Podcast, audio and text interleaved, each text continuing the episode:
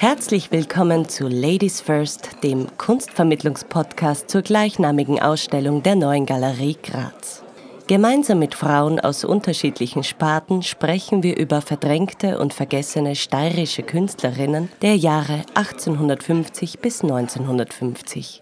Ausgangspunkt bilden dabei individuell ausgewählte Werke der Ausstellung, die aus persönlicher Sicht reflektiert werden und Fragen nach einem männlich geprägten Kunstsystem sowie gesellschaftlichen Rahmenbedingungen damals und heute aufwerfen. Heute spreche ich mit Verena Boretzky. Verena Boretzky interessiert sich für zeitgenössische Kunst, Feminismus und Storytelling. Sie studierte Anglistik und Amerikanistik sowie Kunstgeschichte in Graz, Manchester und Seattle. Die letzten Jahre arbeitete sie als vielfältige und engagierte Kunstvermittlerin, organisierte Diskussionen, Workshops, Lesungen und Konzerte in verschiedensten Institutionen für zeitgenössische Kunst, vor allem in Graz. In ihrer Freizeit macht sie erfolgreich Musik, zum Beispiel als Teil der Band Crush und spielt Roller Derby in der Mannschaft der Dust City Rollers. Mein Name ist Monika Holzer-Kernbichler. Ich bin Kunsthistorikerin und Kunstvermittlerin hier in der Neuen Galerie Graz und freue mich sehr auf unser Gespräch. Herzlich willkommen, Verena. Danke, Monika. Danke für die Einladung. Ich freue mich voll, hier zu sein. Wir fangen wie immer an mit dem Bild, das du dir ausgesucht hast. Vielleicht magst du es äh, kurz beschreiben und uns erzählen, warum du dir ausgerechnet dieses Bild ausgesucht hast. Sehr gern. Es ist ein Bild der Künstlerin Marie von Auersperg, eine Grazer Künstlerin. Und das Bild hängt relativ zu Beginn der Ausstellung Ladies First und hat mich sofort in den Bann gezogen. Und zwar ist es eine Ansicht eines Zimmers, eines Interieurs und es ist auch gar nicht besonders groß, aber ich werde dann gleich später dazu kommen, warum es mich sofort angesprochen hat. Das Bild zeigt die Innenansicht von dem Schloss Thurn am Hart in Krain. Das ist auch der Titel des Bildes. Und man sieht ein Zimmer, wo, also man kann eigentlich relativ bald darauf schließen, dass es äh, wahrscheinlich das Zimmer eines Adeligen oder einer Adeligen ist. Und äh, man sieht in dieser Ansicht die Möblierung dieses Zimmers. Also auf der Rückseite sind zwei große Fenster mit weißen Vorhängen und davor auf der linken Seite ein Tagesbett oder so eine Art Recamier, gruppiert mit einem Tisch und drei Stühlen. In der Mitte des Zimmers zwischen den beiden Fenstern ist ein Regal mit Bilderrahmen drauf. Dahinter hängt auch an der Wand ein Bild. Und rechts im Raum befindet sich ein Sekretär oder so ein kleinerer Schreibtisch mit einem Stuhl davor. Und dann sind da noch allerhand Dekorationsgegenstände, Bilderrahmen, ein Luster hängt in der Mitte von der Decke und das Zimmer hat eine rosa gefärbte Wand und so eine Art Bordüre an der Decke. Und links sowie rechts sieht man durch zwei Türen in die jeweiligen anderen angrenzenden Zimmer. Und was auch sehr, sofort eigentlich ein bisschen anspringt, ist dieser Intarsienboden, also ein sehr ein sehr aufwendig gestalteter Boden einfach. Das spricht einen ein bisschen an. Und was mich sofort an dem Bild angesprochen hat, war diese Ruhe und diese, diese Möglichkeit, die dieses Zimmer für mich dargestellt hat. Also ich war sofort angesprochen von dieser Idee, einen Raum für sich selbst zu haben. Und da ist mir eben sofort Virginia Woolfs Essay eingefallen, dieser A Room of One's Own. Und dieser Essay spricht eben an, also der ist aus dem Jahr 1929 und der spricht an, dass es sehr wichtig ist für Schriftstellerinnen im Fall von Virginia Woolf, nicht nur einen metaphorischen Raum in der männlich dominierten Literaturgeschichte einzunehmen, sondern auch wortwörtlich einen Raum zu haben. Also wie wichtig es ist für Künstlerinnen und in, in dem konkreten Fall war es eben für Schriftstellerinnen und Virginia Woolf ist es konkret um äh, Schriftstellerinnen von Fiktion gegangen. Also warum gibt es so wenige Fiction-Writers? Und zwar geht es darum, wirklich einen wortwörtlichen Raum zu haben, in dem man arbeiten kann, in dem man sich entfalten kann. Und dieser Schreibtisch hat das irgendwie sofort für mich angesprochen. Ich habe das sofort mit Virginia Woolf assoziiert und habe dann einfach darüber nachgedacht, dass es sowohl in der bildenden Kunst als auch in der Musik immer noch sehr wichtig ist, dass es diese Räume gibt. Also einerseits die metaphorischen Räume, dass man sich einen Raum erarbeitet, einen Platz erarbeitet. Und das hängt aber oft einfach mit den Umständen, also mit den sozialen, gesellschaftlichen, mit den monetären, mit den wirtschaftlichen Umständen zusammen, ob man jetzt als Frau einen dieser Räume hat. Du sprichst jetzt schon sehr, sehr, sehr viel an. Ähm, ich freue mich, dass wir da ganz viele Anknüpfungspunkte schon haben, ähm, wo wir weitersprechen können.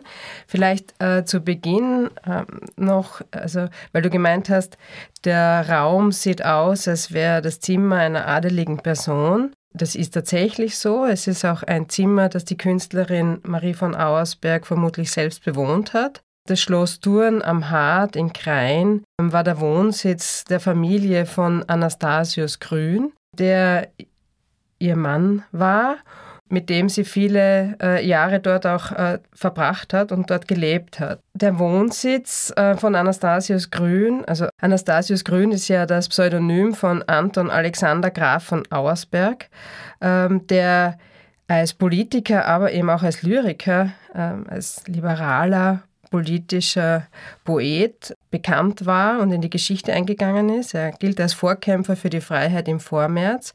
Er war ein guter Freund von Erzherzog Johann, der auch bei der Eheschließung von Marie von Auersberg als geborene Maria Rosalia von Artems ähm, dabei war. Marie von Auersberg war die Tochter des früheren Landeshauptmanns der Steiermark, also von Ignaz Maria von Artems, der war von 1820 bis 1852 Landeshauptmann der Steiermark und so auch ein enger Vertrauter von Erzherzog Johann. Also man sieht, man ist einer in der adeligen Gesellschaft, der steirischen äh, Gesellschaft mit äh, Marie von Auersberg und auch der das Zimmer äh, gewiss eines, das äh, eben von ihr bewohnt worden ist und wo sie vielleicht auch wirklich künstlerisch tätig war.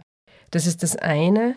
Und das andere, was vielleicht auch spannend ist, wenn man das Bild anschaut, äh, das hat mich fasziniert und mich auch äh, verwundert. Es ist, wie du sagst, ja nicht besonders groß und hängt ganz zu Beginn.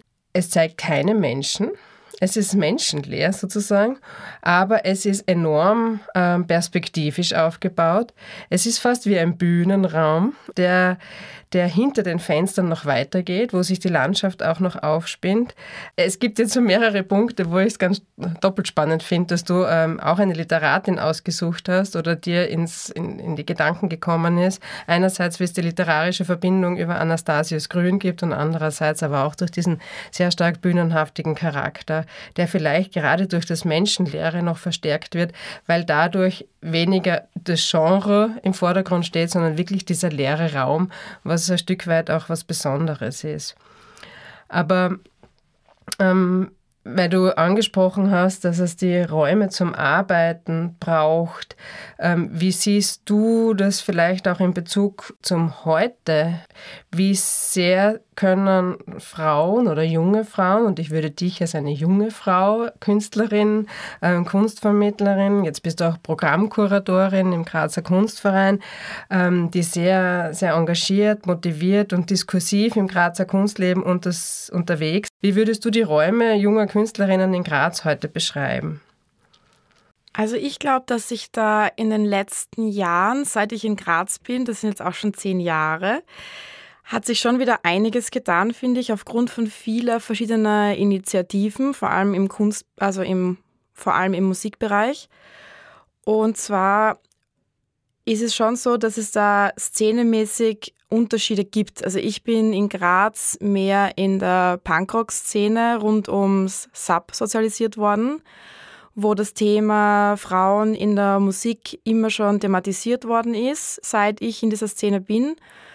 Und natürlich ist, war es genauso auch ein Problem, dass es schon auch in dieser Szene, in der Punkrock-Szene, in der Pop-Punk-Szene, dass es da auch diese recht toxischen Boys-Clubs auch gegeben hat. Aber ich bin trotzdem immer in, schon in diesen Diskurs reingekommen. Also es ist offen darüber gesprochen worden.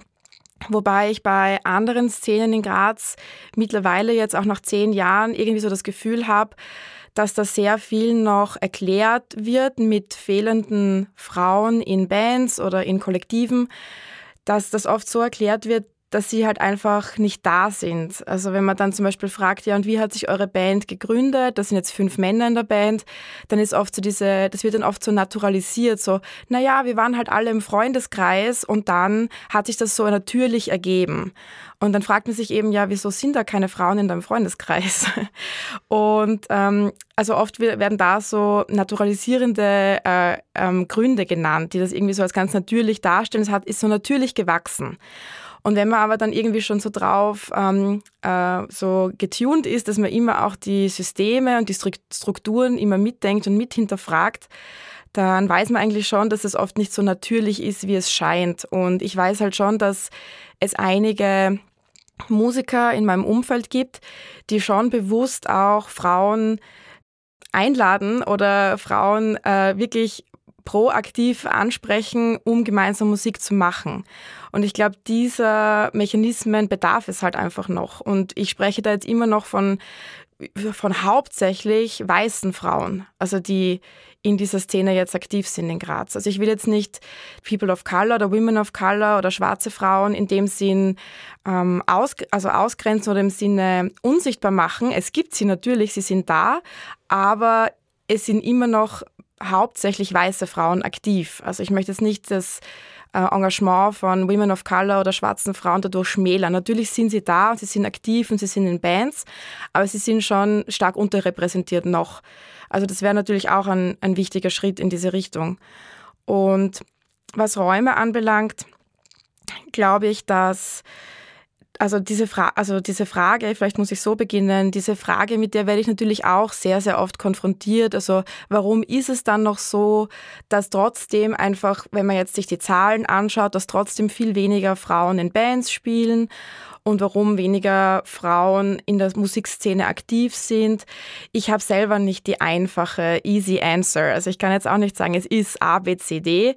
Ich kann mich nur erinnern, dass in meiner eigenen ähm, musikalischen, in meinem eigenen musikalischen Heranwachsen, dass es zum Beispiel für mich jetzt auch nicht so wichtig war, irgendwo im Vordergrund zu stehen. Also so diese Idee als Solokünstlerin irgendwie aktiv zu werden, das war für mich jetzt nicht so der vordergründig, warum ich begonnen habe, Musik zu machen.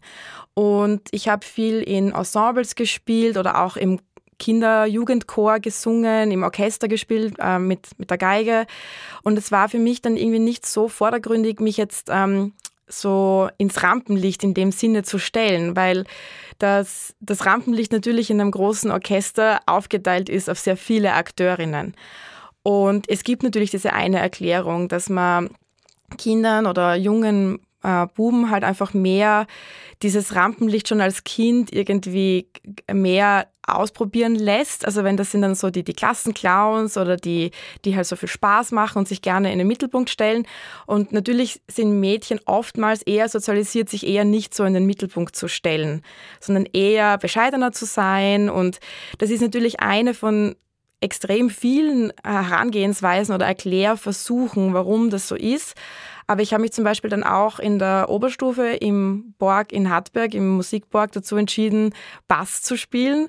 Und das ist ja auch eben ein Instrument, das in Bands äh, sehr stark vertreten ist. Und das war auch der Grund, warum ich dann begonnen habe, Bass zu spielen. Weil ich mir auch gedacht habe, es gibt schon so viele tolle Gitarristen, Gitarristinnen in der Band. Und es gibt aber noch keine Bassistin in der Klasse und dann war das so für mich die Entscheidung.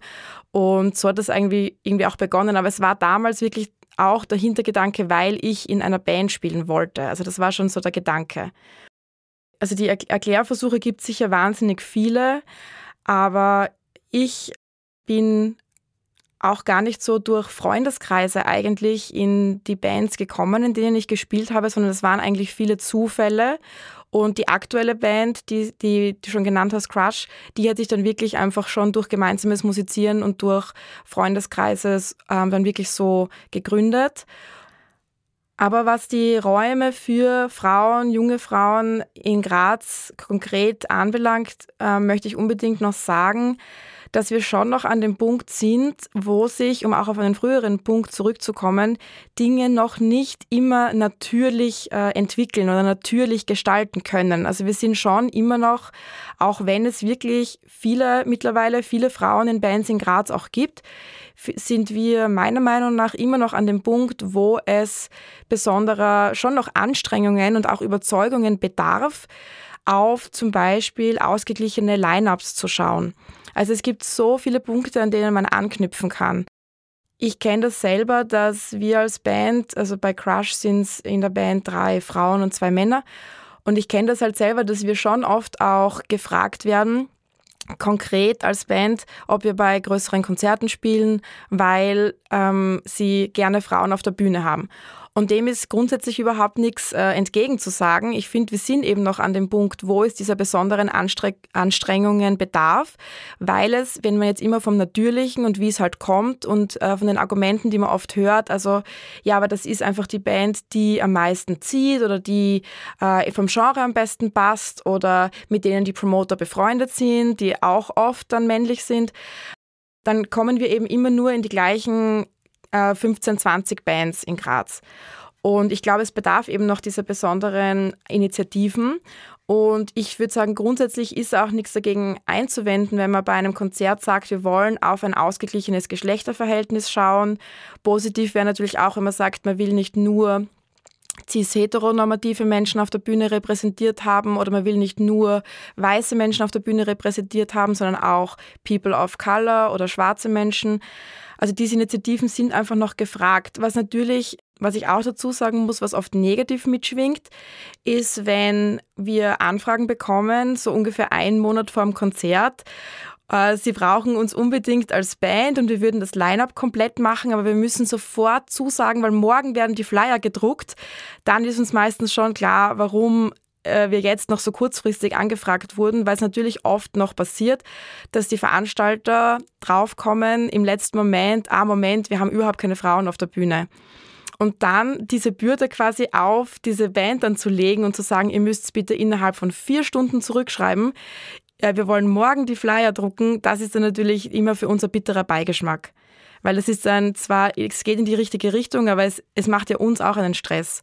Und es kann dann oft eben dazu kommen, dass es dann auch nicht gut ankommt bei den Promotern, wenn wir sagen, ja, danke grundsätzlich, dass ihr an uns gedacht habt, aber das ist halt sehr kurzfristig, wir können jetzt leider nicht. Und da ist schon mal auch die Antwort zurückgekommen, ja, es wäre halt gut gewesen, Frauen auf der Bühne zu haben. Und da ihr ja jetzt absagt, sind keine Frauen auf der Bühne. Also das ist jetzt nicht unsere Aufgabe, überall die Quotenband zu sein.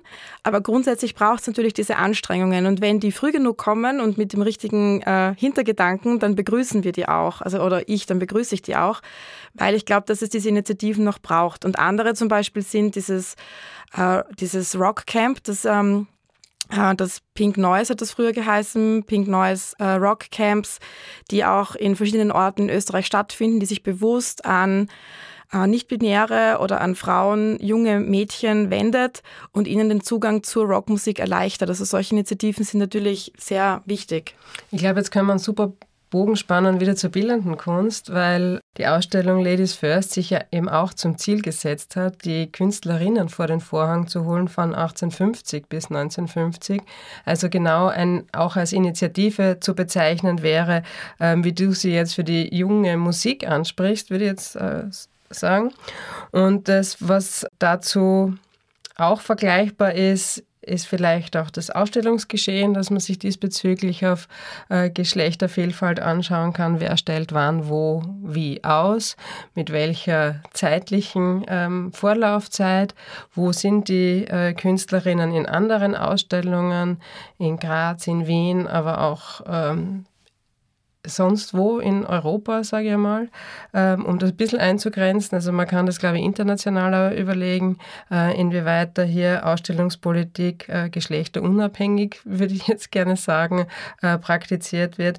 Aber natürlich, was durch die Ausstellung und was vielleicht auch ein Stück weit eine Verbindungslinie ist über diese vielen, vielen Jahrzehnte, ist ein Bild, das, äh, das du beschreibst, so vom eher zurückhaltenderen oder vielleicht auch äh, introvertierterem Mädchen, jungen Frau in gesellschaftlichen äh, Zusammenhängen, wo es um eine Performance im weitesten Sinne geht. Ähm, das ist ein Bild, das äh, zu der Zeit von Marie von Auersberg natürlich extrem präsent war und, und noch viel deutlicher auch artikuliert und auch gewünscht war. Also wo auch der Handlungsspielraum der jungen Frauen dezidiert dieser klare war. Und ähm, vielleicht, wenn wir uns das auf das Bild bezogen überlegen, dann sehen wir hier mit dem Blick auf einen Innern, Innenraum, auf ein Interieur. Wir sehen ein Zimmer. Und äh, die, Frau, die Rolle der Frau wird ja gerade im Biedermeier, und da sind wir ja zeitlich jetzt ganz stark unterwegs, das erste Mal klar auf die der Hausfrau und Mutter einer bürgerlichen Gesellschaft auch äh, ja, reduziert oder, oder gefestigt oder dahingehend beschrieben, was, was diese Rolle der Frau äh, in einem gesellschaftlichen Zusammenhang denn sei. Und insofern ist dieses Anterior vielleicht auch ein bisschen ein Sinnbild äh, für, das, für die eigene Existenz der Marie von Auersberg, die als junge Frau ähm, oder im, in der jungen Ehe äh, lange Zeit keine Kinder bekommen konnte, ähm, sie deshalb auch auf vielen Kuren war und letztlich ist äh, ein Sohn auf die Welt gekommen, dem sie sich dann auch 100 Prozent widmete und ab dem Zeitpunkt auch keine künstlerische Tätigkeit mehr ähm, weiterverfolgte.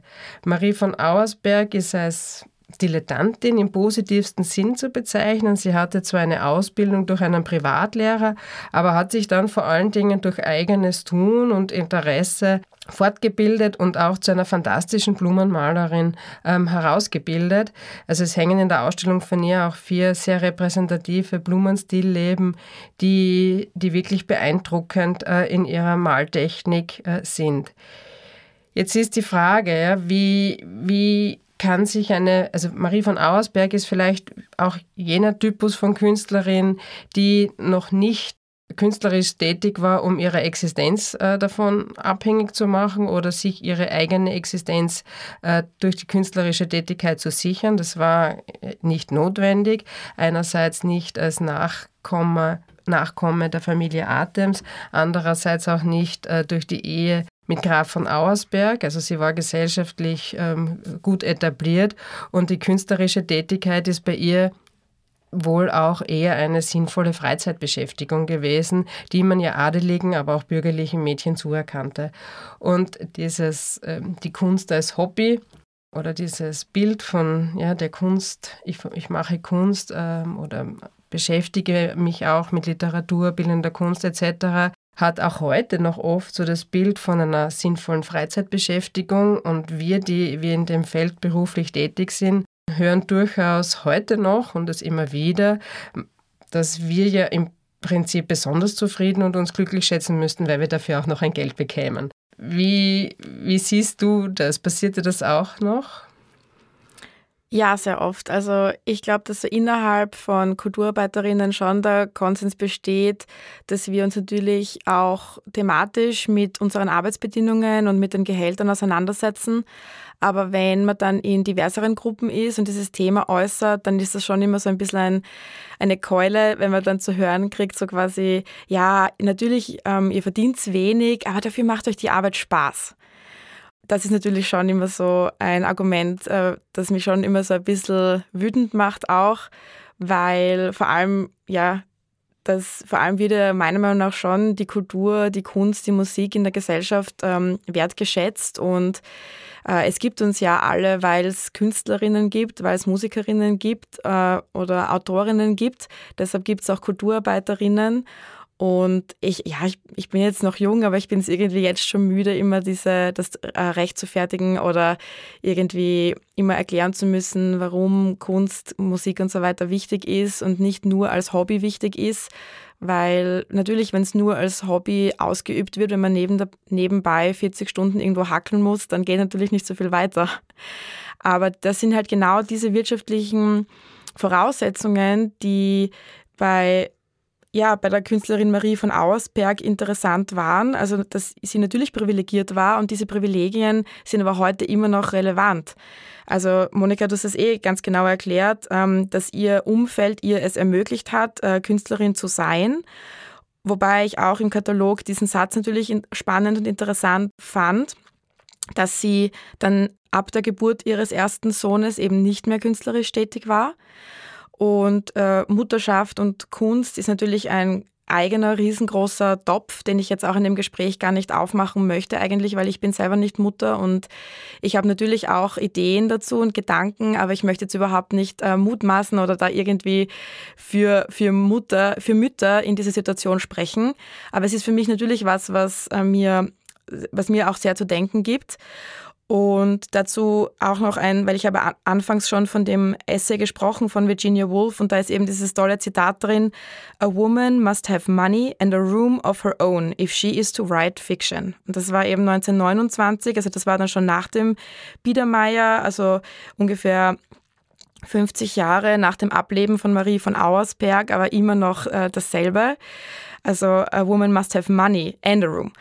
Und ich glaube, es ist heute auch noch so, also dass natürlich wirtschaftliche Faktoren das beeinflussen, ob ich die Möglichkeit habe, zum Beispiel Teilzeit zu arbeiten, um nebenbei künstlerisch tätig zu sein, äh, wie es in meinem Fall ist, oder wirklich Vollzeit von der Kunst zu leben und dann aber auch noch gesellschaftliche Erwartungen, Mutterschaft, alles Mögliche, Familie unter einen Hut zu bekommen nur Side Note, was auch immer ein Thema ist, mit dem sich hauptsächlich Frauen beschäftigen. Also Männer werden ja selten gefragt, wie sie es schaffen, alles unter einen Hut zu bekommen. Also das ist eher auch was, womit sich Frauen beschäftigen.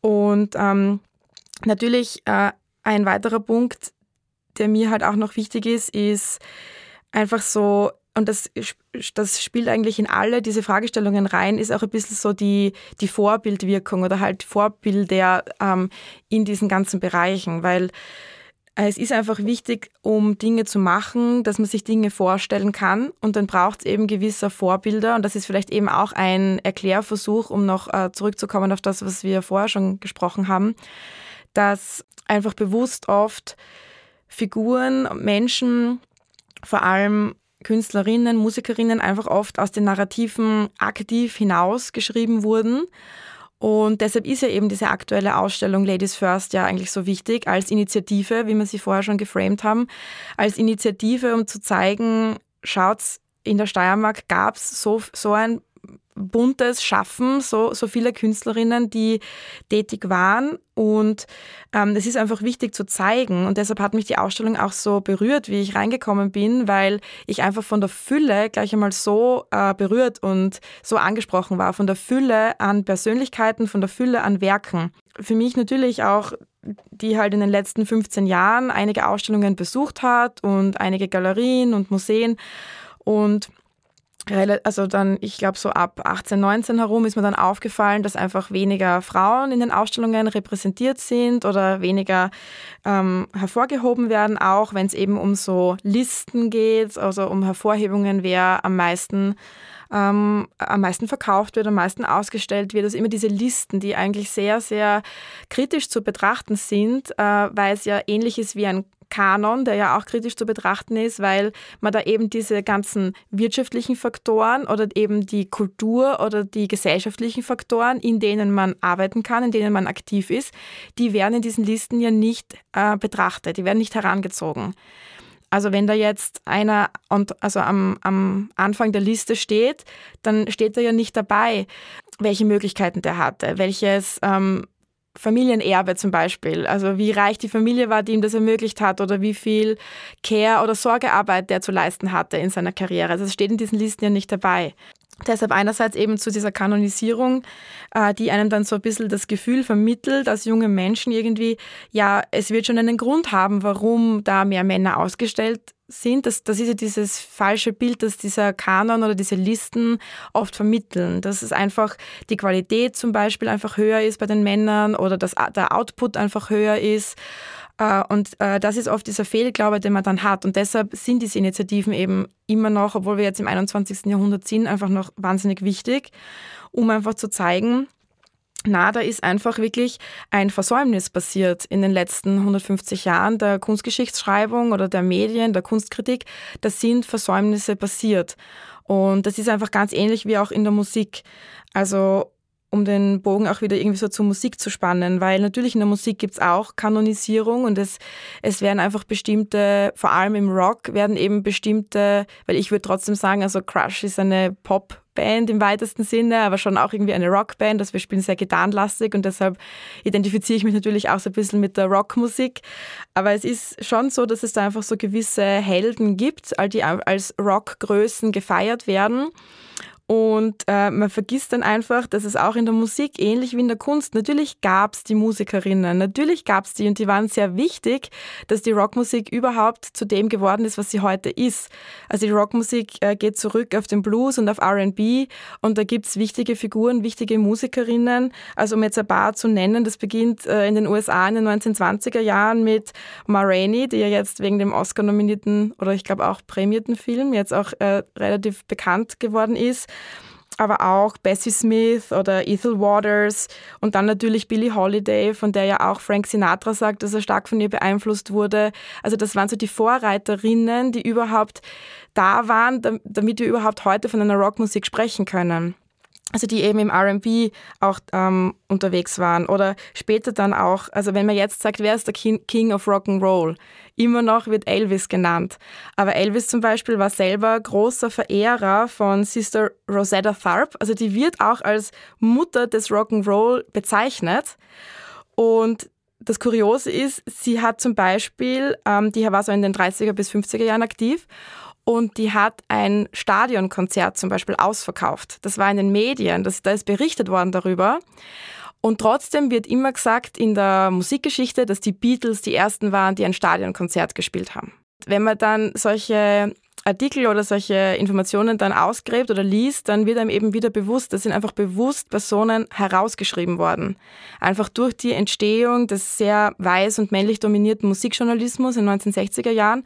Und ganz ähnlich war es eben auch in der, in der Kunstgeschichte. Also Linda Nochlin fragt ja, der, der Essay ist ja auch schon öfter genannt worden in diesem Podcast, also auch in den 1970er Jahren, warum gab es keine großartigen weiblichen Künstlerinnen? Also als, als sehr provokante Frage, es gab sie ja, aber sie sind halt oft bewusst rausgeschrieben worden. Und das hat einfach Marktgründe, also die, die Industrie, die Musikindustrie hat äh, schwarze schwarze Musikerinnen bewusst geschnitten, weil sie auf der Suche waren nach einem weißen männlichen Gesicht des Rock'n'Roll und Elvis ist da ihnen gelegen gekommen.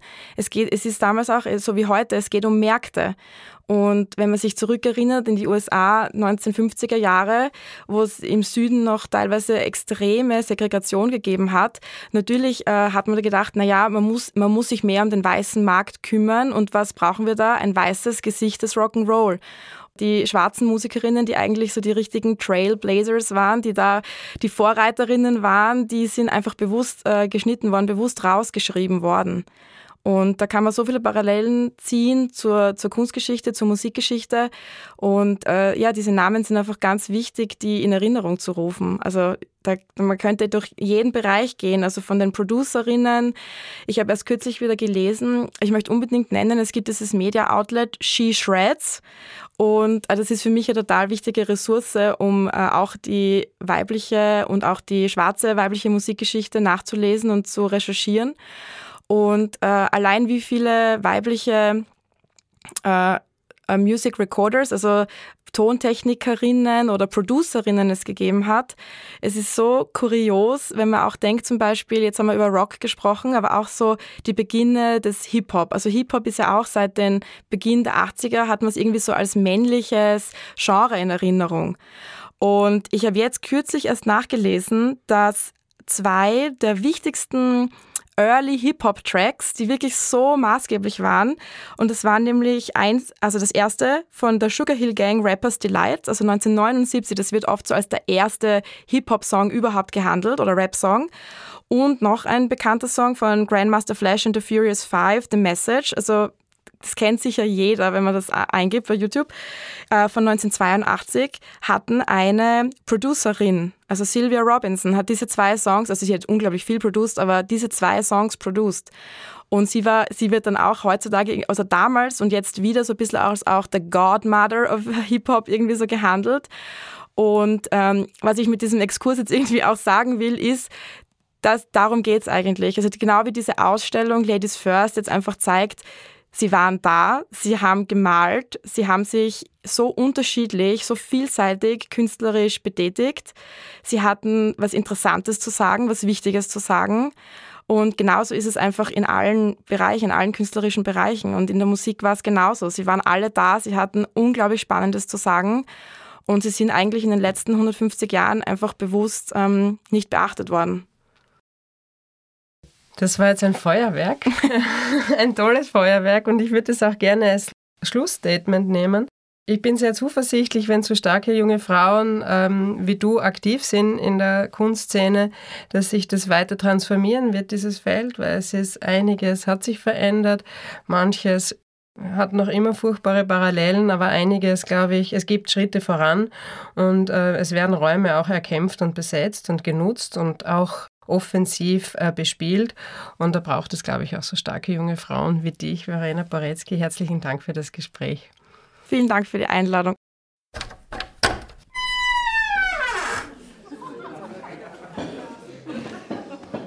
Herzlich willkommen zu Ladies First, dem Kunstvermittlungspodcast zur gleichnamigen Ausstellung der Neuen Galerie Graz.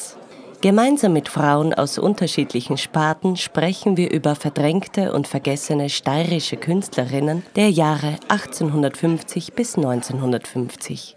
Ausgangspunkt bilden dabei individuell ausgewählte Werke der Ausstellung, die aus persönlicher Sicht reflektiert werden und Fragen nach einem männlich geprägten Kunstsystem sowie gesellschaftlichen Rahmenbedingungen damals und heute aufwerfen. Heute spreche ich mit Verena Boretzky. Verena Boretzky interessiert sich für zeitgenössische Kunst, Feminismus und Storytelling. Sie studierte Anglistik und Amerikanistik sowie Kunstgeschichte in Graz, Manchester und Seattle. Die letzten Jahre arbeitete sie als vielfältige und engagierte Kunstvermittlerin, organisierte Diskussionen, Workshops, Lesungen und Konzerte in verschiedensten Institutionen für zeitgenössische Kunst, vor allem in Graz. In ihrer Freizeit macht sie erfolgreich Musik, zum Beispiel als Teil der Band Crush und spielt Roller Derby in der Mannschaft der Dust City Rollers.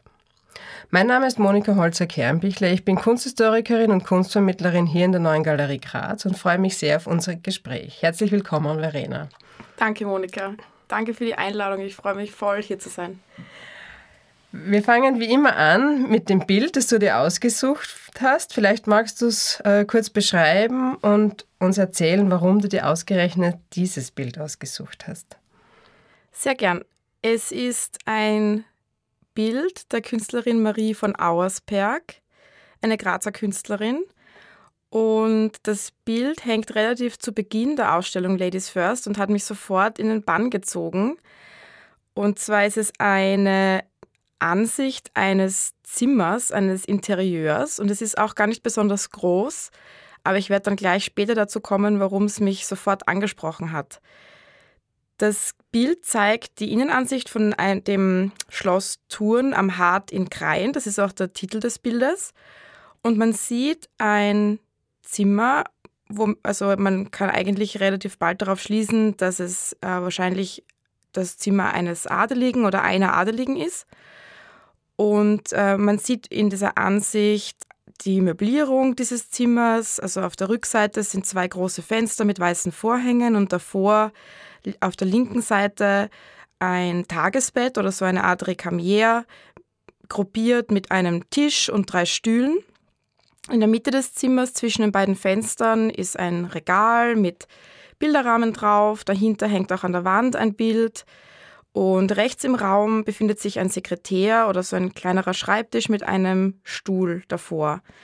Und dann sind da noch allerhand Dekorationsgegenstände, Bilderrahmen, ein Luster hängt in der Mitte von der Decke und das Zimmer hat eine rosa gefärbte Wand und so eine Art Bordüre an der Decke Und links sowie rechts sieht man durch zwei Türen in die jeweiligen anderen angrenzenden Zimmer. Und was auch sehr, sofort eigentlich ein bisschen anspringt, ist dieser Intarsienboden, also ein sehr, ein sehr aufwendig gestalteter Boden einfach. Das spricht einen ein bisschen an. Und was mich sofort an dem Bild angesprochen hat, war diese Ruhe und diese, diese Möglichkeit, die dieses Zimmer für mich dargestellt hat. Also ich war sofort angesprochen von dieser Idee, einen Raum für sich selbst zu haben. Und da ist mir eben sofort Virginia Woolfs Essay eingefallen, dieser A Room of One's Own.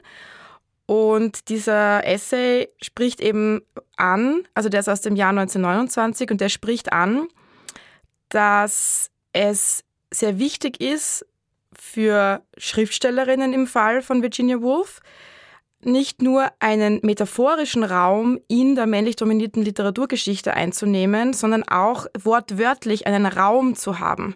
Also wie wichtig es ist für Künstlerinnen und in, in dem konkreten Fall war es eben für Schriftstellerinnen und Virginia Woolf ist es konkret um äh, Schriftstellerinnen von Fiktion gegangen. Also warum gibt es so wenige Fiction Writers?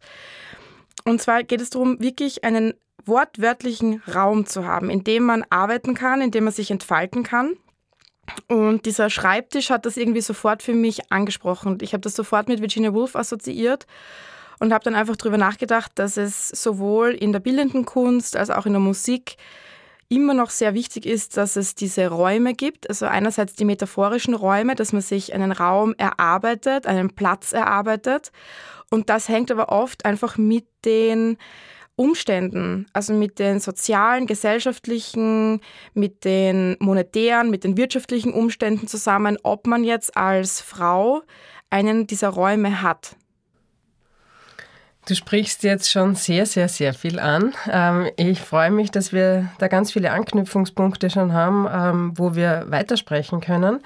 Vielleicht äh, zu Beginn ähm, noch, also weil du gemeint hast, der Raum sieht aus, als wäre das Zimmer einer adeligen Person. Das ist tatsächlich so. Es ist auch ein Zimmer, das die Künstlerin Marie von Auersberg vermutlich selbst bewohnt hat. Das Schloss Thurn am Hart in Krain war der Wohnsitz der Familie von Anastasius Grün, der ihr Mann war, mit dem sie viele äh, Jahre dort auch äh, verbracht hat und dort gelebt hat. Der Wohnsitz äh, von Anastasius Grün, also Anastasius Grün ist ja das Pseudonym von Anton Alexander Graf von Auersberg, ähm, der als Politiker, aber eben auch als Lyriker, ähm, als liberaler politischer Poet bekannt war und in die Geschichte eingegangen ist. Er gilt als Vorkämpfer für die Freiheit im Vormärz.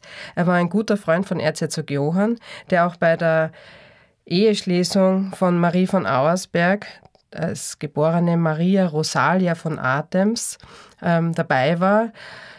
Marie von Auersberg war die Tochter des früheren Landeshauptmanns der Steiermark, also von Ignaz Maria von Artems. Der war von 1820 bis 1852 Landeshauptmann der Steiermark und so auch ein enger Vertrauter von Erzherzog Johann. Also man sieht, man ist einer in der adeligen Gesellschaft, der steirischen äh, Gesellschaft mit äh, Marie von Auersberg und auch der das Zimmer äh, gewiss eines, das äh, eben von ihr bewohnt worden ist und wo sie vielleicht auch wirklich künstlerisch tätig war. Das ist das eine. Und das andere, was vielleicht auch spannend ist, wenn man das Bild anschaut, äh, das hat mich fasziniert und mich auch äh, verwundert. Es ist, wie du sagst, ja nicht besonders groß und hängt ganz zu Beginn. Es zeigt keine Menschen. Es ist menschenleer sozusagen, aber es ist enorm äh, perspektivisch aufgebaut. Es ist fast wie ein Bühnenraum, der der hinter den Fenstern noch weitergeht, wo sich die Landschaft auch noch aufspinnt.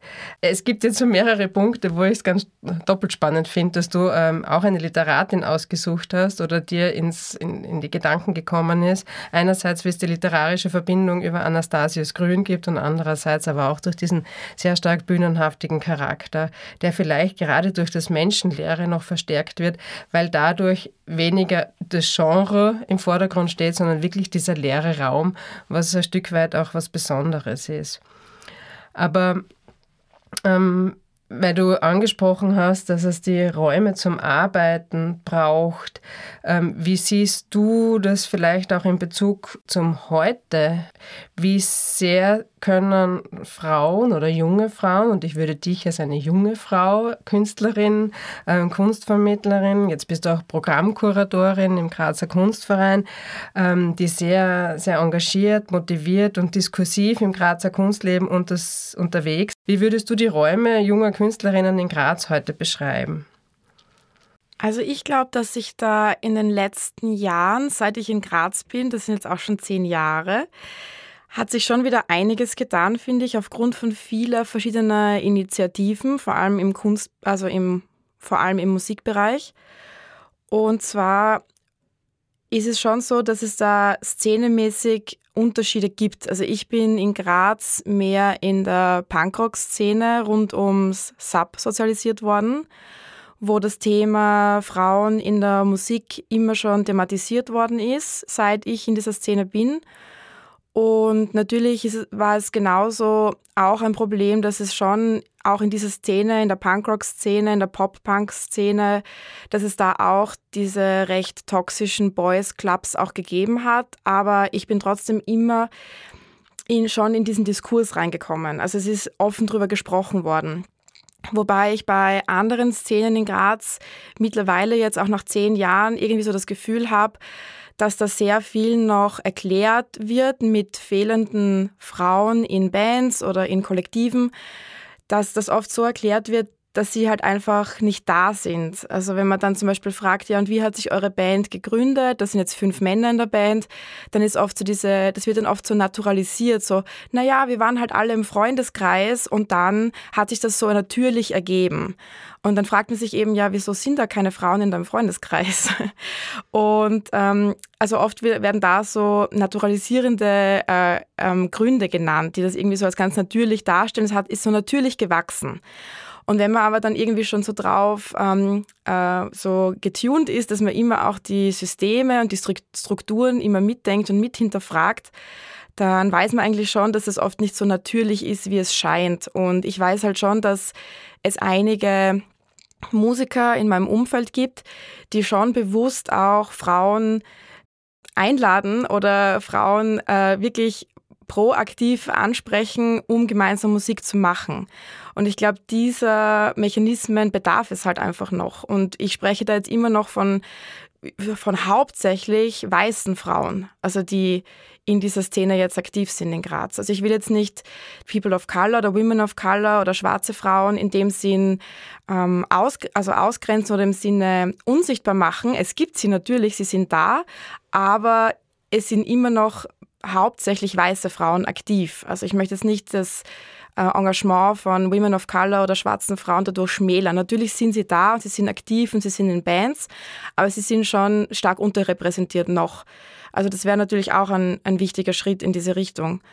Und was Räume anbelangt, glaube ich, dass also diese, Fra also diese Frage, vielleicht muss ich so beginnen, diese Frage, mit der werde ich natürlich auch sehr, sehr oft konfrontiert. Also warum ist es dann noch so, dass trotzdem einfach, wenn man jetzt sich die Zahlen anschaut, dass trotzdem viel weniger Frauen in Bands spielen und warum weniger Frauen in der Musikszene aktiv sind. Ich habe selber nicht die einfache, easy answer. Also ich kann jetzt auch nicht sagen, es ist A, B, C, D. Ich kann mich nur erinnern, dass in meiner eigenen ähm, musikalischen, in meinem eigenen musikalischen Heranwachsen, dass es zum Beispiel für mich jetzt auch nicht so wichtig war, irgendwo im Vordergrund zu stehen. Also so diese Idee als Solokünstlerin irgendwie aktiv zu werden, das war für mich jetzt nicht so der vordergründig, warum ich begonnen habe, Musik zu machen. Und ich habe viel in Ensembles gespielt oder auch im Kinder-Jugendchor gesungen, im Orchester gespielt äh, mit, mit der Geige. Und es war für mich dann irgendwie nicht so vordergründig, mich jetzt ähm, so ins Rampenlicht in dem Sinne zu stellen, weil das, das Rampenlicht natürlich in einem großen Orchester aufgeteilt ist auf sehr viele Akteurinnen.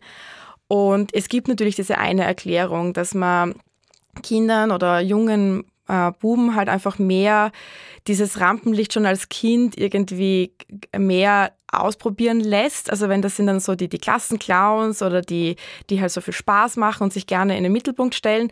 Und natürlich sind Mädchen oftmals eher sozialisiert, sich eher nicht so in den Mittelpunkt zu stellen, sondern eher bescheidener zu sein. Und das ist natürlich eine von extrem vielen Herangehensweisen oder Erklärversuchen, warum das so ist. Aber ich habe mich zum Beispiel dann auch in der Oberstufe im Borg in Hartberg, im Musikborg, dazu entschieden, Bass zu spielen. Und es ist ja auch eben ein Instrument, das in Bands äh, sehr stark vertreten ist. Und das war auch der Grund, warum ich dann begonnen habe, Bass zu spielen. Weil ich mir auch gedacht habe, es gibt schon so viele tolle Gitarristen, Gitarristinnen in der Band. Und es gibt aber noch keine Bassistin in der Klasse. Und dann war das so für mich die Entscheidung. Und so hat das irgendwie, irgendwie auch begonnen. Aber es war damals wirklich auch der Hintergedanke, weil ich in einer Band spielen wollte. Also das war schon so der Gedanke. Also die Erklärversuche gibt es sicher wahnsinnig viele, aber ich bin auch gar nicht so durch Freundeskreise eigentlich in die Bands gekommen, in denen ich gespielt habe, sondern es waren eigentlich viele Zufälle. Und die aktuelle Band, die, die du schon genannt hast, Crush, die hat sich dann wirklich einfach schon durch gemeinsames Musizieren und durch Freundeskreises ähm, dann wirklich so gegründet. Aber was die Räume für Frauen, junge Frauen in Graz konkret anbelangt, äh, möchte ich unbedingt noch sagen, dass wir schon noch an dem Punkt sind, wo sich, um auch auf einen früheren Punkt zurückzukommen, Dinge noch nicht immer natürlich äh, entwickeln oder natürlich gestalten können. Also wir sind schon immer noch, auch wenn es wirklich viele, mittlerweile viele Frauen in Bands in Graz auch gibt, sind wir meiner Meinung nach immer noch an dem Punkt, wo es besonderer schon noch Anstrengungen und auch Überzeugungen bedarf, auf zum Beispiel ausgeglichene Lineups zu schauen. Also es gibt so viele Punkte, an denen man anknüpfen kann. Ich kenne das selber, dass wir als Band, also bei Crush sind es in der Band drei Frauen und zwei Männer. Und ich kenne das halt selber, dass wir schon oft auch gefragt werden, konkret als Band, ob wir bei größeren Konzerten spielen, weil ähm, sie gerne Frauen auf der Bühne haben.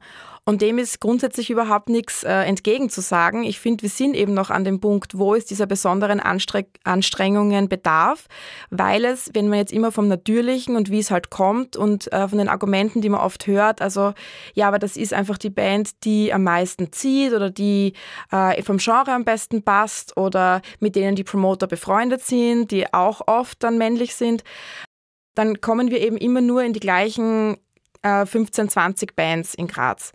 Und ich glaube, es bedarf eben noch dieser besonderen Initiativen. Und ich würde sagen, grundsätzlich ist auch nichts dagegen einzuwenden, wenn man bei einem Konzert sagt, wir wollen auf ein ausgeglichenes Geschlechterverhältnis schauen. Positiv wäre natürlich auch, wenn man sagt, man will nicht nur cis-heteronormative Menschen auf der Bühne repräsentiert haben oder man will nicht nur weiße Menschen auf der Bühne repräsentiert haben, sondern auch People of Color oder schwarze Menschen. Also diese Initiativen sind einfach noch gefragt. Was natürlich, was ich auch dazu sagen muss, was oft negativ mitschwingt, ist, wenn wir Anfragen bekommen, so ungefähr einen Monat vor dem Konzert. Äh, sie brauchen uns unbedingt als Band und wir würden das Line-up komplett machen, aber wir müssen sofort zusagen, weil morgen werden die Flyer gedruckt. Dann ist uns meistens schon klar, warum wir jetzt noch so kurzfristig angefragt wurden, weil es natürlich oft noch passiert, dass die Veranstalter draufkommen im letzten Moment, ah Moment, wir haben überhaupt keine Frauen auf der Bühne. Und dann diese Bürde quasi auf diese Band dann zu legen und zu sagen, ihr müsst es bitte innerhalb von vier Stunden zurückschreiben. Ja, wir wollen morgen die Flyer drucken. Das ist dann natürlich immer für unser bitterer Beigeschmack. Weil es ist dann zwar, es geht in die richtige Richtung, aber es, es macht ja uns auch einen Stress. Und es kann dann oft eben dazu kommen, dass es dann auch nicht gut ankommt bei den Promotern, wenn wir sagen, ja, danke grundsätzlich, dass ihr an uns gedacht habt, aber das ist halt sehr kurzfristig, wir können jetzt leider nicht. Und da ist schon mal auch die Antwort zurückgekommen, ja, es wäre halt gut gewesen, Frauen auf der Bühne zu haben. Und da ihr ja jetzt absagt, sind keine Frauen auf der Bühne. Also das ist jetzt nicht unsere Aufgabe, überall die Quotenband zu sein. Aber grundsätzlich braucht es natürlich diese Anstrengungen. Und wenn die früh genug kommen und mit dem richtigen äh, Hintergedanken, dann begrüßen wir die auch. Also, oder ich, dann begrüße ich die auch, weil ich glaube, dass es diese Initiativen noch braucht. Und andere zum Beispiel sind dieses, äh, dieses Rockcamp, das ähm, Äh, das Pink Noise hat das früher geheißen, Pink Noise äh, Rock Camps, die auch in verschiedenen Orten in Österreich stattfinden, die sich bewusst an nicht-binäre oder an Frauen, junge Mädchen wendet und ihnen den Zugang zur Rockmusik erleichtert. Also solche Initiativen sind natürlich sehr wichtig. Ich glaube, jetzt können wir einen super Bogen spannen wieder zur bildenden Kunst, weil die Ausstellung Ladies First sich ja eben auch zum Ziel gesetzt hat, die Künstlerinnen vor den Vorhang zu holen von 1850 bis 1950. Also genau ein, auch als Initiative zu bezeichnen wäre, ähm, wie du sie jetzt für die junge Musik ansprichst, würde ich jetzt äh, sagen. Und das, was dazu auch vergleichbar ist, ist vielleicht auch das Ausstellungsgeschehen, dass man sich diesbezüglich auf äh, Geschlechtervielfalt anschauen kann. Wer stellt wann, wo, wie aus, mit welcher zeitlichen ähm, Vorlaufzeit, wo sind die äh, Künstlerinnen in anderen Ausstellungen, in Graz, in Wien, aber auch ähm, sonst wo in Europa, sage ich mal, ähm, um das ein bisschen einzugrenzen. Also man kann das, glaube ich, internationaler überlegen, äh, inwieweit da hier Ausstellungspolitik äh, geschlechterunabhängig, würde ich jetzt gerne sagen, äh, praktiziert wird. Aber natürlich, was durch die Ausstellung und was vielleicht auch ein Stück weit der Verbindungslinie ist über diese vielen, vielen Jahrzehnte, ist ein Bild, das, äh, das du beschreibst, so vom eher zurückhaltenderen oder vielleicht auch äh, introvertierterem Mädchen, jungen Frau in gesellschaftlichen äh, Zusammenhängen, wo es um eine Performance im weitesten Sinne geht. Ähm, das ist ein Bild, das äh, zu der Zeit von Marie von Auersberg natürlich extrem präsent war und, und noch viel deutlicher auch artikuliert und auch gewünscht war. Also wo auch der Handlungsspielraum der jungen Frauen dezidiert dieser klare war. Und ähm, vielleicht, wenn wir uns das auf das Bild bezogen überlegen, dann sehen wir hier mit dem Blick auf einen Innen Innenraum, auf ein Interieur. Wir sehen ein Zimmer. Und äh, die, Frau, die Rolle der Frau wird ja gerade im Biedermeier, und da sind wir ja zeitlich jetzt ganz stark unterwegs, das erste Mal klar auf die der Hausfrau und Mutter einer bürgerlichen Gesellschaft auch äh, ja, reduziert oder, oder gefestigt oder dahingehend beschrieben, was, was diese Rolle der Frau äh, in einem gesellschaftlichen Zusammenhang denn sei.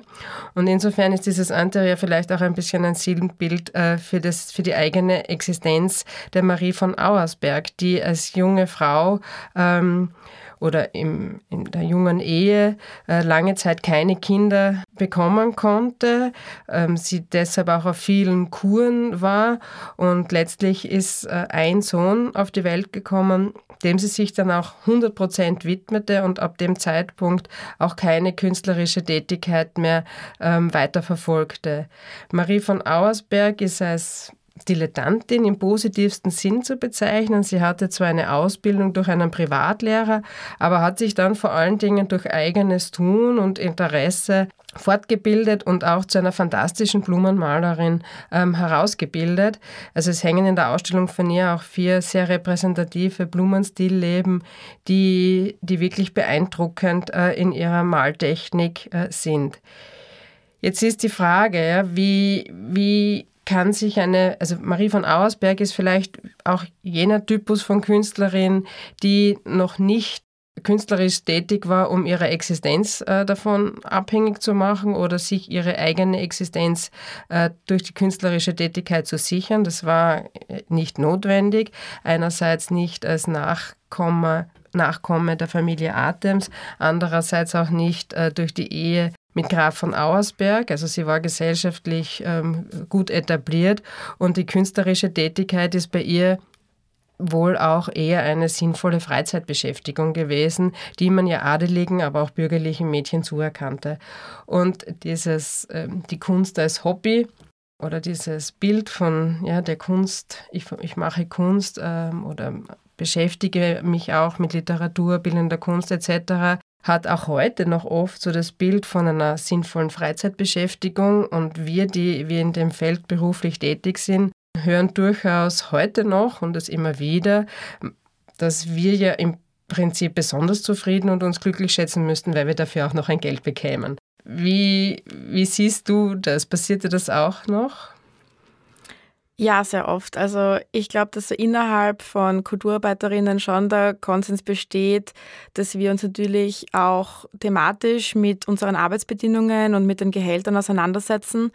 Aber wenn man dann in diverseren Gruppen ist und dieses Thema äußert, dann ist das schon immer so ein bisschen ein, eine Keule, wenn man dann zu hören kriegt, so quasi, ja, natürlich, ähm, ihr verdient wenig, aber dafür macht euch die Arbeit Spaß das ist natürlich schon immer so ein Argument, äh, das mich schon immer so ein bisschen wütend macht auch, weil vor allem, ja, dass vor allem wieder meiner Meinung nach schon die Kultur, die Kunst, die Musik in der Gesellschaft ähm, wertgeschätzt und äh, es gibt uns ja alle, weil es Künstlerinnen gibt, weil es Musikerinnen gibt äh, oder Autorinnen gibt. Deshalb gibt es auch Kulturarbeiterinnen und ich, ja, ich, ich bin jetzt noch jung, aber ich bin es irgendwie jetzt schon müde, immer diese, das äh, Recht zu fertigen oder irgendwie immer erklären zu müssen, warum Kunst, Musik und so weiter wichtig ist und nicht nur als Hobby wichtig ist. Weil natürlich, wenn es nur als Hobby ausgeübt wird, wenn man neben der, nebenbei 40 Stunden irgendwo hackeln muss, dann geht natürlich nicht so viel weiter. Aber das sind halt genau diese wirtschaftlichen Voraussetzungen, die bei ja, bei der Künstlerin Marie von Auersberg interessant waren. Also, dass sie natürlich privilegiert war und diese Privilegien sind aber heute immer noch relevant. Also, Monika, du hast es eh ganz genau erklärt, ähm, dass ihr Umfeld ihr es ermöglicht hat, äh, Künstlerin zu sein. Wobei ich auch im Katalog diesen Satz natürlich spannend und interessant fand, dass sie dann ab der Geburt ihres ersten Sohnes eben nicht mehr künstlerisch tätig war. Und äh, Mutterschaft und Kunst ist natürlich ein eigener riesengroßer Topf, den ich jetzt auch in dem Gespräch gar nicht aufmachen möchte eigentlich, weil ich bin selber nicht Mutter und ich habe natürlich auch Ideen dazu und Gedanken, aber ich möchte jetzt überhaupt nicht äh, mutmaßen oder da irgendwie für, für Mutter, für Mütter in dieser Situation sprechen. Aber es ist für mich natürlich was, was äh, mir was mir auch sehr zu denken gibt. Und dazu auch noch ein, weil ich habe anfangs schon von dem Essay gesprochen von Virginia Woolf und da ist eben dieses tolle Zitat drin, A woman must have money and a room of her own if she is to write fiction. Und das war eben 1929, also das war dann schon nach dem Biedermeier, also ungefähr 50 Jahre nach dem Ableben von Marie von Auersberg, aber immer noch äh, dasselbe. Also a woman must have money and a room. Und ich glaube, es ist heute auch noch so, also dass natürlich wirtschaftliche Faktoren das beeinflussen, ob ich die Möglichkeit habe, zum Beispiel Teilzeit zu arbeiten, um nebenbei künstlerisch tätig zu sein, äh, wie es in meinem Fall ist, oder wirklich Vollzeit von der Kunst zu leben und dann aber auch noch gesellschaftliche Erwartungen, Mutterschaft, alles Mögliche, Familie unter einen Hut zu bekommen nur Side Note, was auch immer ein Thema ist, mit dem sich hauptsächlich Frauen beschäftigen. Also Männer werden ja selten gefragt, wie sie es schaffen, alles unter einen Hut zu bekommen. Also das ist eher auch was, womit sich Frauen beschäftigen. Und ähm, natürlich äh, ein weiterer Punkt, der mir halt auch noch wichtig ist, ist einfach so, und das, das spielt eigentlich in alle diese Fragestellungen rein, ist auch ein bisschen so die, die Vorbildwirkung oder halt Vorbilder ähm, in diesen ganzen Bereichen, weil es ist einfach wichtig, um Dinge zu machen, dass man sich Dinge vorstellen kann. Und dann braucht es eben gewisse Vorbilder. Und das ist vielleicht eben auch ein Erklärversuch, um noch äh, zurückzukommen auf das, was wir vorher schon gesprochen haben, dass einfach bewusst oft Figuren, Menschen, vor allem Künstlerinnen, Musikerinnen einfach oft aus den Narrativen aktiv hinausgeschrieben wurden und deshalb ist ja eben diese aktuelle Ausstellung Ladies First ja eigentlich so wichtig als Initiative, wie wir sie vorher schon geframed haben, als Initiative, um zu zeigen, schaut's, in der Steiermark gab es so, so ein buntes Schaffen, so, so viele Künstlerinnen, die tätig waren. Und ähm, ist einfach wichtig zu zeigen. Und deshalb hat mich die Ausstellung auch so berührt, wie ich reingekommen bin, weil ich einfach von der Fülle gleich einmal so äh, berührt und so angesprochen war. Von der Fülle an Persönlichkeiten, von der Fülle an Werken. Für mich natürlich auch die halt in den letzten 15 Jahren einige Ausstellungen besucht hat und einige Galerien und Museen. Und also dann, ich glaube, so ab 18, 19 herum ist mir dann aufgefallen, dass einfach weniger Frauen in den Ausstellungen repräsentiert sind oder weniger ähm, hervorgehoben werden, auch wenn es eben um so Listen geht, also um Hervorhebungen, wer am meisten ähm, am meisten verkauft wird, am meisten ausgestellt wird. Also immer diese Listen, die eigentlich sehr, sehr kritisch zu betrachten sind, äh, weil es ja ähnlich ist wie ein Kanon, der ja auch kritisch zu betrachten ist, weil man da eben diese ganzen wirtschaftlichen Faktoren oder eben die Kultur oder die gesellschaftlichen Faktoren, in denen man arbeiten kann, in denen man aktiv ist, die werden in diesen Listen ja nicht äh, betrachtet, die werden nicht herangezogen. Also wenn da jetzt einer also am, am Anfang der Liste steht, dann steht da ja nicht dabei, welche Möglichkeiten der hatte, welches ähm, Familienerbe zum Beispiel, also wie reich die Familie war, die ihm das ermöglicht hat oder wie viel Care- oder Sorgearbeit der zu leisten hatte in seiner Karriere. Also das steht in diesen Listen ja nicht dabei. Deshalb einerseits eben zu dieser Kanonisierung, äh, die einem dann so ein bisschen das Gefühl vermittelt, als junge Menschen irgendwie, ja, es wird schon einen Grund haben, warum da mehr Männer ausgestellt sind. Das, das ist ja dieses falsche Bild, das dieser Kanon oder diese Listen oft vermitteln. Dass es einfach die Qualität zum Beispiel einfach höher ist bei den Männern oder dass der Output einfach höher ist. Äh, und äh, das ist oft dieser Fehlglaube, den man dann hat. Und deshalb sind diese Initiativen eben immer noch, obwohl wir jetzt im 21. Jahrhundert sind, einfach noch wahnsinnig wichtig, um einfach zu zeigen, na, da ist einfach wirklich ein Versäumnis passiert in den letzten 150 Jahren der Kunstgeschichtsschreibung oder der Medien, der Kunstkritik. Da sind Versäumnisse passiert. Und das ist einfach ganz ähnlich wie auch in der Musik. Also um den Bogen auch wieder irgendwie so zur Musik zu spannen, weil natürlich in der Musik gibt's auch Kanonisierung und es, es werden einfach bestimmte, vor allem im Rock, werden eben bestimmte, weil ich würde trotzdem sagen, also Crush ist eine Popband im weitesten Sinne, aber schon auch irgendwie eine Rockband. Also wir spielen sehr gitarrenlastig und deshalb identifiziere ich mich natürlich auch so ein bisschen mit der Rockmusik. Aber es ist schon so, dass es da einfach so gewisse Helden gibt, die als Rockgrößen gefeiert werden. Und äh, man vergisst dann einfach, dass es auch in der Musik ähnlich wie in der Kunst, natürlich gab es die Musikerinnen, natürlich gab es die und die waren sehr wichtig, dass die Rockmusik überhaupt zu dem geworden ist, was sie heute ist. Also die Rockmusik äh, geht zurück auf den Blues und auf RB und da gibt es wichtige Figuren, wichtige Musikerinnen. Also um jetzt ein paar zu nennen, das beginnt äh, in den USA in den 1920er Jahren mit Ma Rainey, die ja jetzt wegen dem Oscar-nominierten oder ich glaube auch prämierten Film jetzt auch äh, relativ bekannt geworden ist aber auch Bessie Smith oder Ethel Waters und dann natürlich Billie Holiday, von der ja auch Frank Sinatra sagt, dass er stark von ihr beeinflusst wurde. Also das waren so die Vorreiterinnen, die überhaupt da waren, damit wir überhaupt heute von einer Rockmusik sprechen können also die eben im RB auch ähm, unterwegs waren. Oder später dann auch, also wenn man jetzt sagt, wer ist der King of Rock'n'Roll? Immer noch wird Elvis genannt. Aber Elvis zum Beispiel war selber großer Verehrer von Sister Rosetta Tharpe. Also die wird auch als Mutter des Rock'n'Roll bezeichnet. Und das Kuriose ist, sie hat zum Beispiel, ähm, die war so in den 30er bis 50er Jahren aktiv und die hat ein Stadionkonzert zum Beispiel ausverkauft. Das war in den Medien, das, da ist berichtet worden darüber. Und trotzdem wird immer gesagt in der Musikgeschichte, dass die Beatles die ersten waren, die ein Stadionkonzert gespielt haben. Wenn man dann solche Artikel oder solche Informationen dann ausgräbt oder liest, dann wird einem eben wieder bewusst, das sind einfach bewusst Personen herausgeschrieben worden.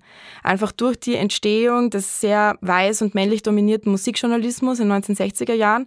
Und ganz ähnlich war es eben auch in der, in der Kunstgeschichte. Also Linda Nochlin fragt ja, der, der Essay ist ja auch schon öfter genannt worden in diesem Podcast, also auch in den 1970er Jahren, warum gab es keine großartigen weiblichen Künstlerinnen? Also als, als sehr provokante Frage, es gab sie ja, aber sie sind halt oft bewusst rausgeschrieben worden. Und das hat einfach Marktgründe, also die, die Industrie, die Musikindustrie hat äh, schwarze schwarze Musikerinnen bewusst geschnitten, weil sie auf der Suche waren nach einem weißen männlichen Gesicht des Rock'n'Roll und Elvis ist da ihnen gelegen gekommen.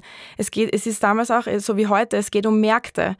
Und wenn man sich zurückerinnert in die USA 1950er Jahre, wo es im Süden noch teilweise extreme Segregation gegeben hat, natürlich äh, hat man da gedacht, na ja, man muss, man muss sich mehr um den weißen Markt kümmern und was brauchen wir da? Ein weißes Gesicht des Rock'n'Roll.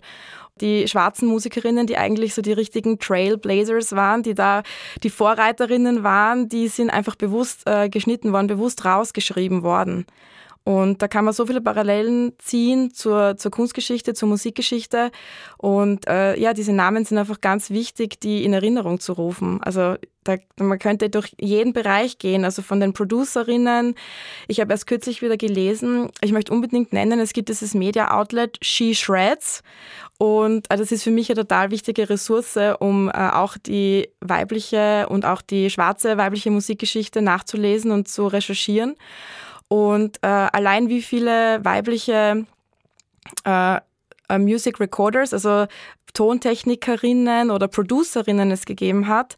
Es ist so kurios, wenn man auch denkt, zum Beispiel, jetzt haben wir über Rock gesprochen, aber auch so die Beginne des Hip-Hop. Also Hip-Hop ist ja auch seit den Beginn der 80er, hat man es irgendwie so als männliches Genre in Erinnerung.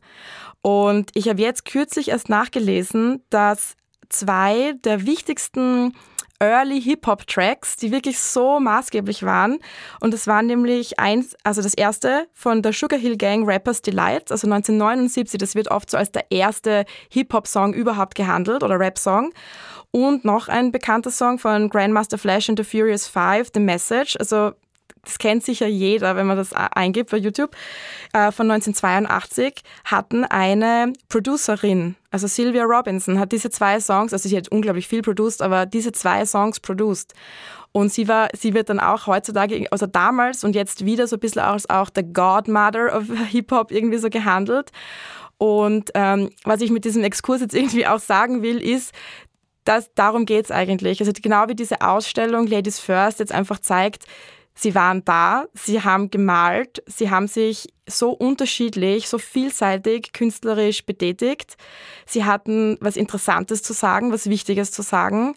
Und genauso ist es einfach in allen Bereichen, in allen künstlerischen Bereichen. Und in der Musik war es genauso. Sie waren alle da, sie hatten unglaublich Spannendes zu sagen. Und sie sind eigentlich in den letzten 150 Jahren einfach bewusst ähm, nicht beachtet worden. Das war jetzt ein Feuerwerk, ein tolles Feuerwerk und ich würde es auch gerne als Schlussstatement nehmen. Ich bin sehr zuversichtlich, wenn so starke junge Frauen ähm, wie du aktiv sind in der Kunstszene, dass sich das weiter transformieren wird, dieses Feld, weil es ist einiges hat sich verändert, manches hat noch immer furchtbare Parallelen, aber einiges, glaube ich, es gibt Schritte voran und äh, es werden Räume auch erkämpft und besetzt und genutzt und auch offensiv äh, bespielt. Und da braucht es, glaube ich, auch so starke junge Frauen wie dich, Verena Boretzky. Herzlichen Dank für das Gespräch. Vielen Dank für die Einladung.